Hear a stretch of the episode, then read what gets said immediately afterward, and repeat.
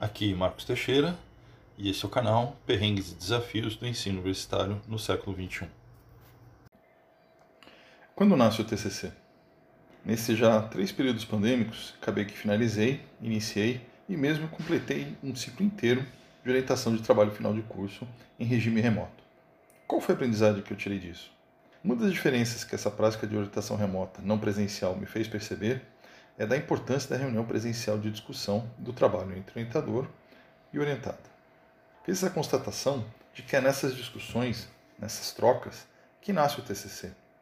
Afinal, tudo nasce nas ideias e cabe ao orientador acreditar no aluno e a este acreditar no seu trabalho. Quando uma ideia se torna realidade? É quando passamos a acreditar nela? Quando a vemos materializada no papel? ou no PDF? Quando pensamos que ela começa a ser real? Será que ela nasce primeiro na cabeça do aluno ou da aluna ou do orientador ou orientadora?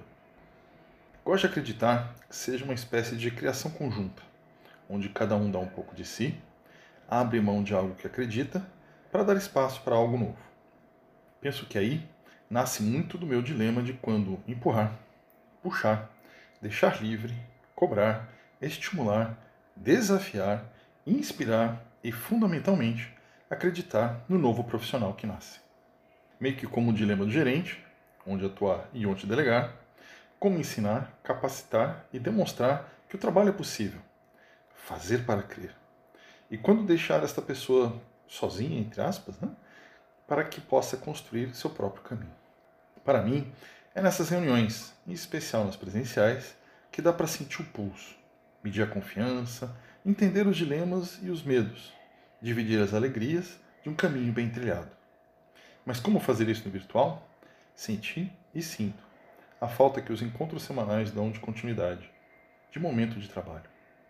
Tem zap, tem zoom, tem meetings, mas falta o café, falta o olhar, o jogar de conversa fora, o de se conhecer e de se deixar conhecer. Espero que meus orientados e orientadas me perdoem se eu não conseguir dar tudo de mim durante essa pandemia.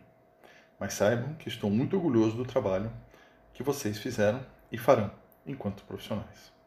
Um abraço apertado, deixa o coração, que não vê senão a necessidade de se fazer presente na caminhada de vocês.